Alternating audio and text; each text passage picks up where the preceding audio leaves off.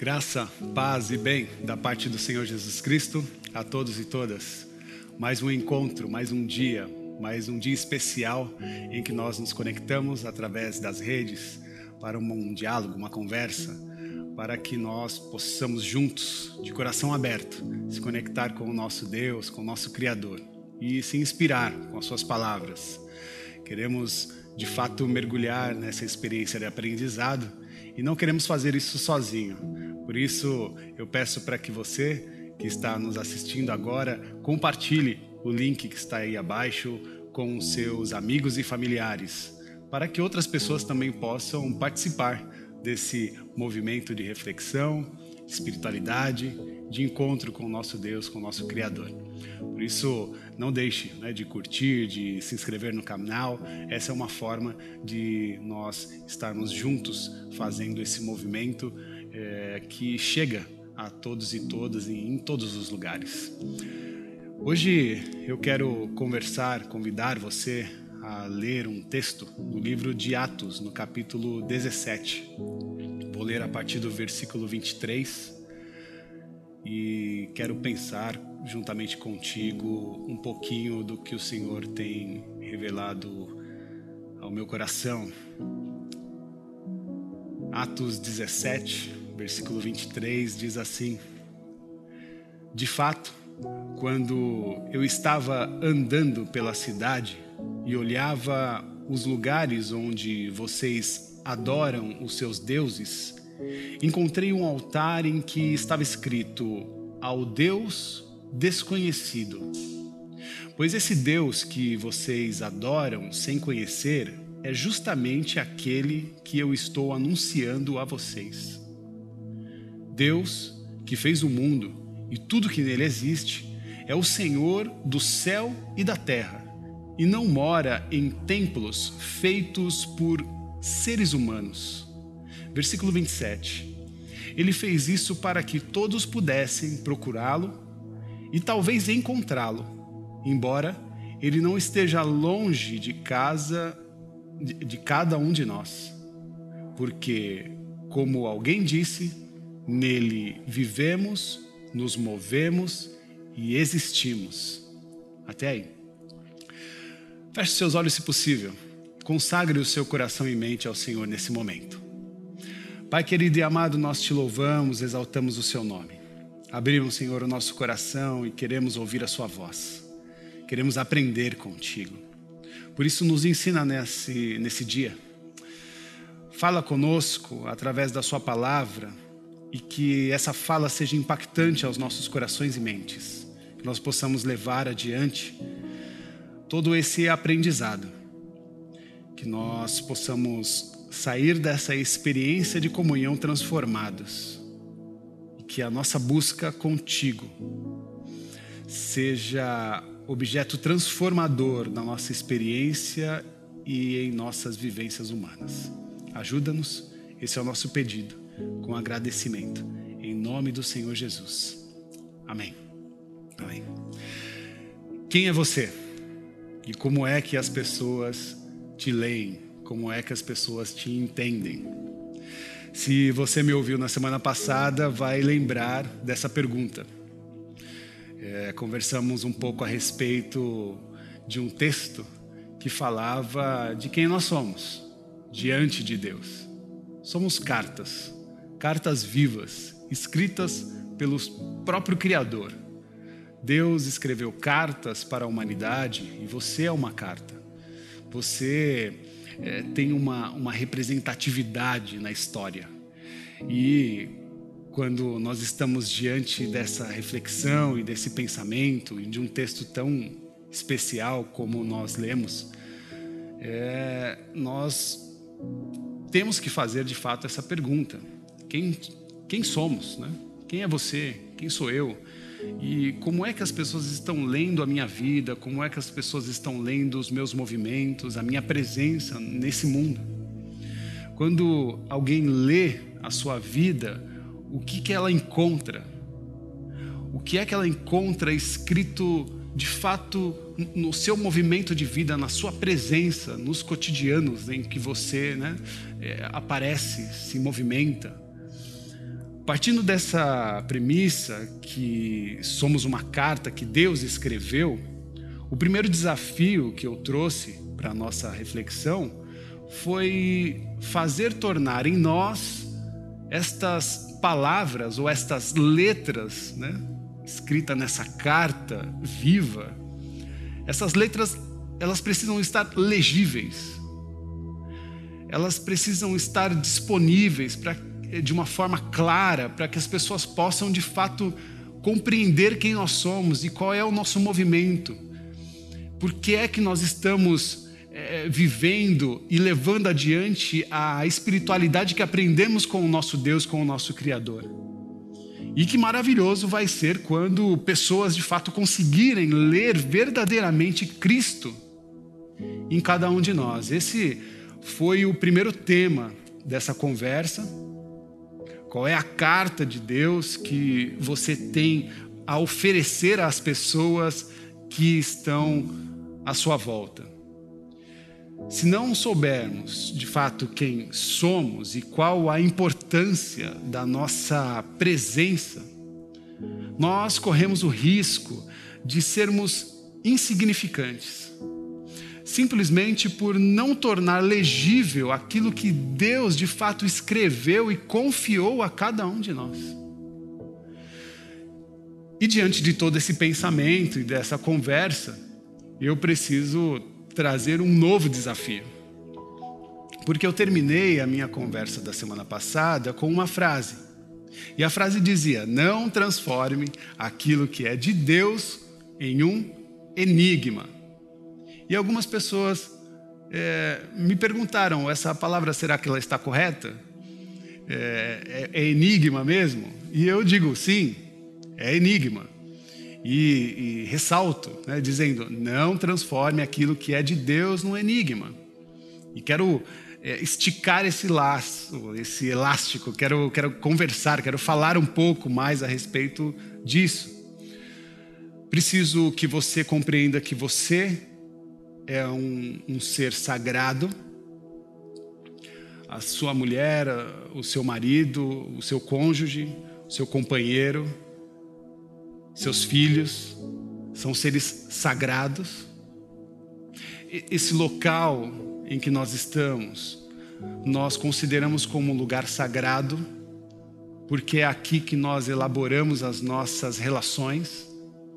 Ou seja, as relações que estamos construindo aqui ou a partir daqui são relações sagradas. E, e o fato de, de você não se entender, ou de você até mesmo não conseguir compreender as pessoas com quem você convive, não torna isso um enigma. Separando, né? O fato de você não se compreender não te coloca num lugar ou numa experiência ou num objeto, não, não te transforma num objeto enigmático.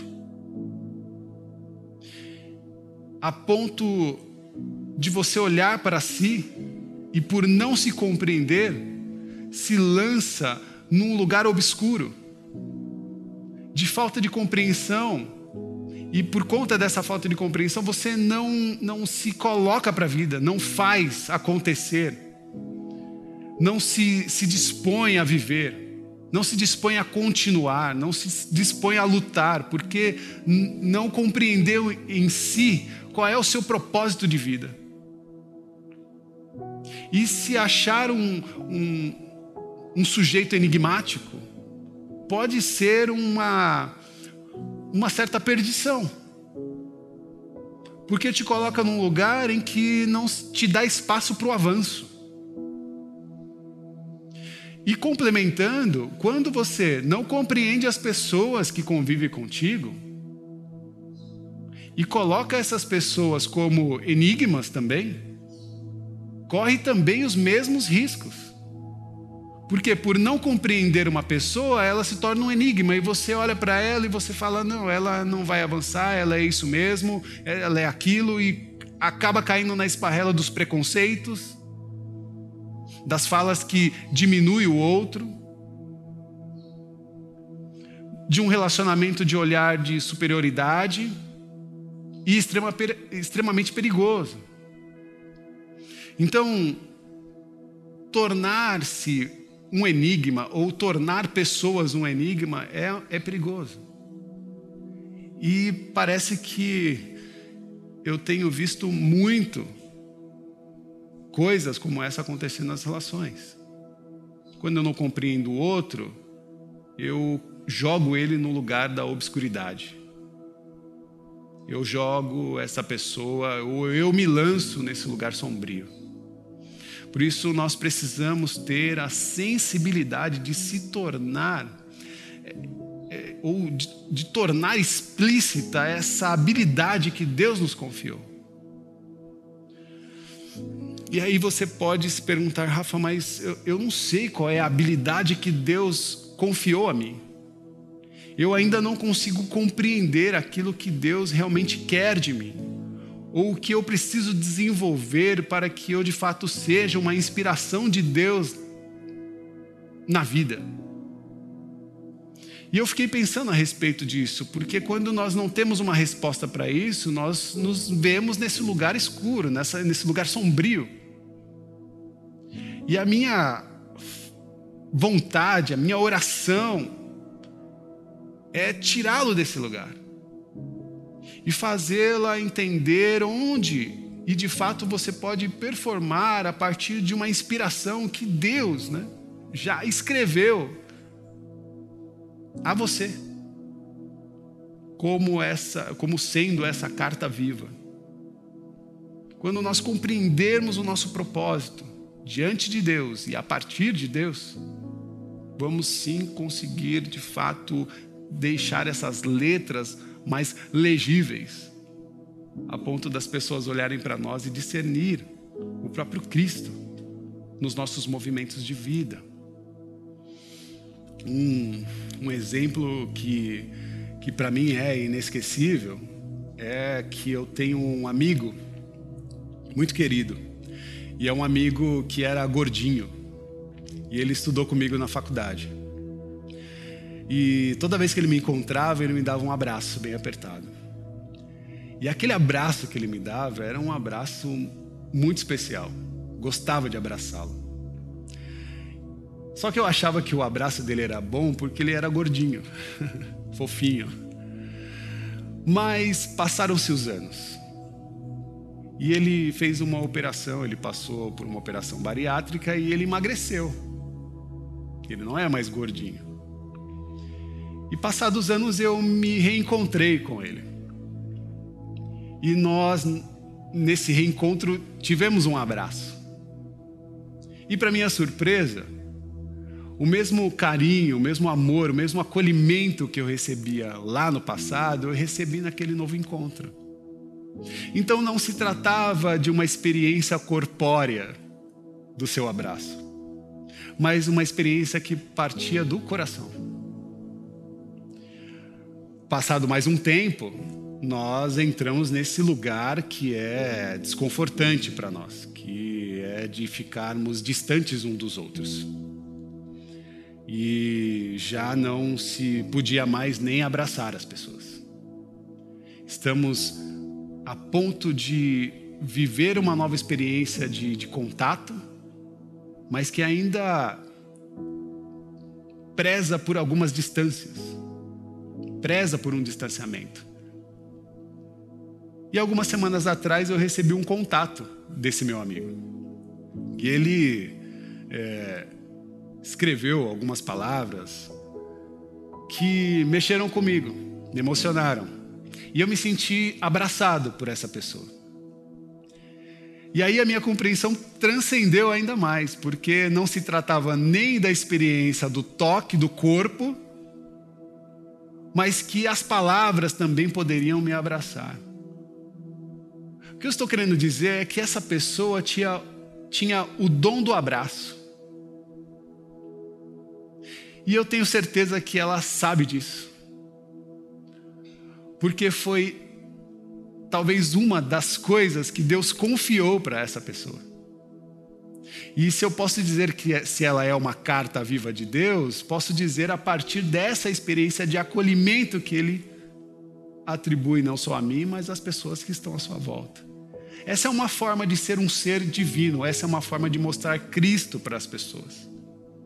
A gente acha que é, ter uma expressão ou, ou, ou ter um lugar relevante é fazer coisas grandiosas.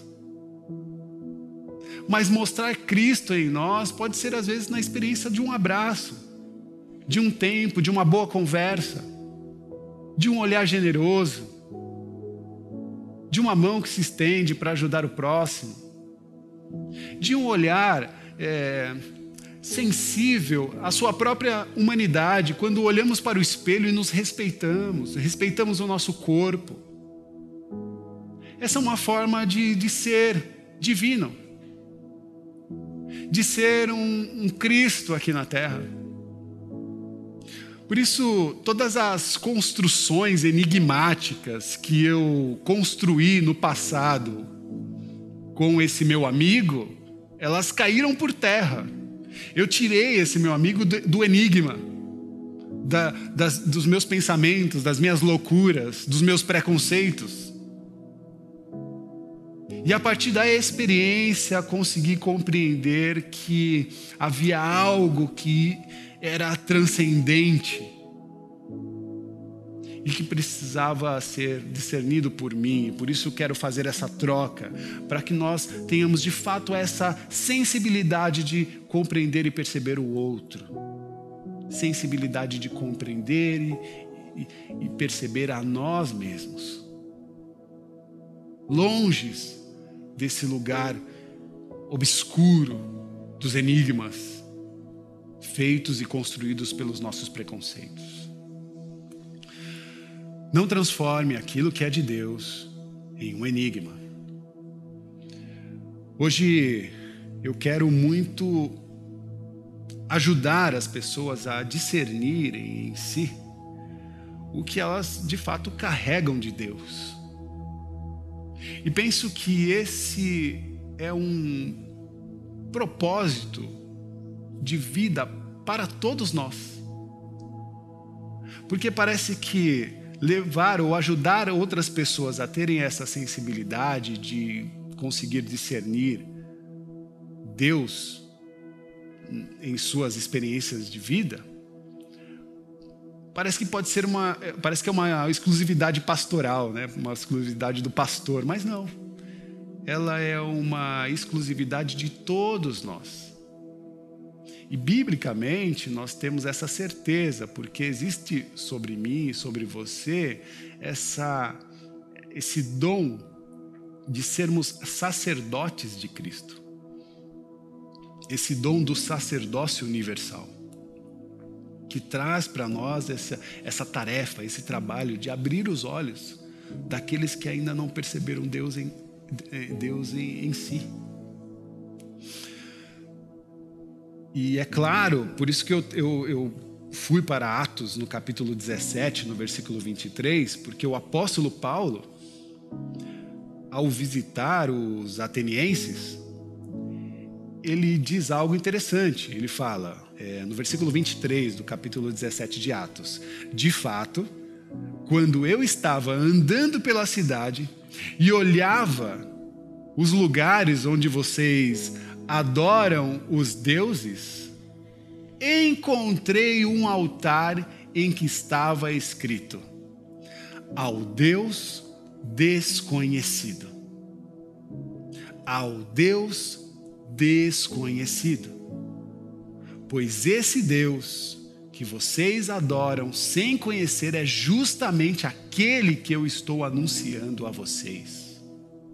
Palavras do apóstolo Paulo. Existe um traço de Deus em você. E eu preciso informá-los disso. Preciso jogar luz. Preciso esclarecer tudo aquilo que é de Deus e que existe em cada um. Tudo aquilo que é de Deus e que existe, que, que se expressa, se manifesta em cada pessoa. Claro que de formas diferentes todos nós temos a função de revelar Cristo em nós e nas pessoas. Então há um propósito inicial de tentarmos sermos sensíveis e vasculhar as experiências humanas. Claro que não de uma forma agressiva, mas de uma forma sensível, né? repito, com sensibilidade, no olhar, no abraço, no toque, nas boas conversas, no respeito, nos espaços. Todos nós temos essa função de revelar Cristo em nós e temos essa função de revelar Cristo no outro. Ah, Rafa, mas eu não consigo compreender, eu não consigo ver Deus naquela pessoa. É, talvez seja porque a sua sensibilidade não está apurada. Cuidado de, de pré-julgar as pessoas. Cuidado de julgar as pessoas por aquilo que você não compreende. Isso é muito perigoso. Foram coisas como essa que levaram o nosso Deus, o próprio Cristo, à cruz do Calvário. Foram olhares negativos, preconceituosos que levaram Cristo à morte. Por isso, uma pergunta, né? O que há de concreto em mim que, que revela a face de Cristo?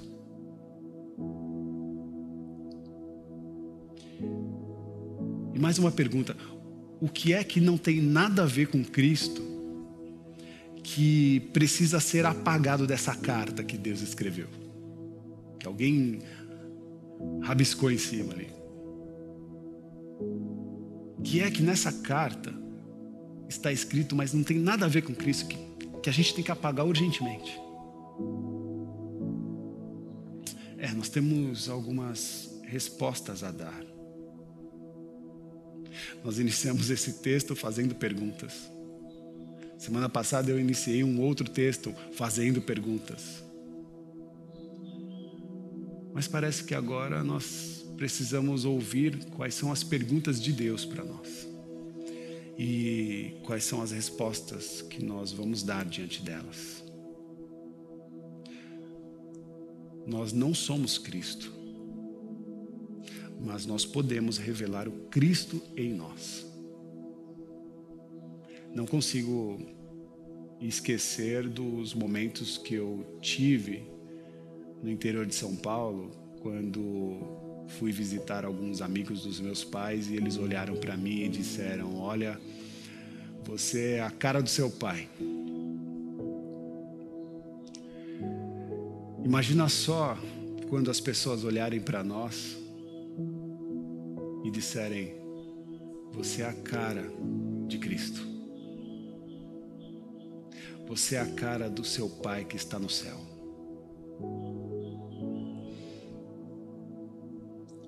Que Deus nos abençoe. Estamos em contagem regressiva. No próximo domingo, dia 22, nós estaremos com a nossa casa aberta para uma nova experiência de relação para um novo encontro. Um encontro especial que vai acontecer de forma presencial. Foram muitos dias, muitos meses, com choro, com lágrimas, com dor, mas também com alegria, com encontros virtuais, mas agora nós temos a oportunidade de nos ver de perto. Por isso eu te convido para estar aqui conosco no domingo, dia 22, para uma celebração especial. Claro que tomando todas as todos os cuidados necessários, porque ainda estamos num, num tempo, numa época difícil e que precisa de fato é, de extrema atenção. Você que ainda não se vacinou, Coloque isso como prioridade. Não perca a data, o dia. Você que já está vacinado é, e ainda não tomou a segunda dose, não perca a data da segunda dose. E eu não vejo a hora. Meu dia já está para chegar. E eu não vejo a hora de me reunir com os meus amigos, com os meus irmãos imunizados, ou pelo menos é, vacinados, com essa experiência um pouco mais segura e de uma forma mais é, feliz e alegre, porque nada melhor do que poder mesmo olhar a cada um de vocês com o olho no olho. Tenho mais algumas novidades e elas são incríveis, mas essa eu conto para vocês pessoalmente. Até domingo, se Deus quiser. Na tela você tem o QR Code para fazer as suas contribuições. Saiba que toda a generosidade ela é importante para que mantenha essa casa aberta. Continue generoso. Até domingo, se Deus quiser. Um forte abraço, um grande beijo. Tchau.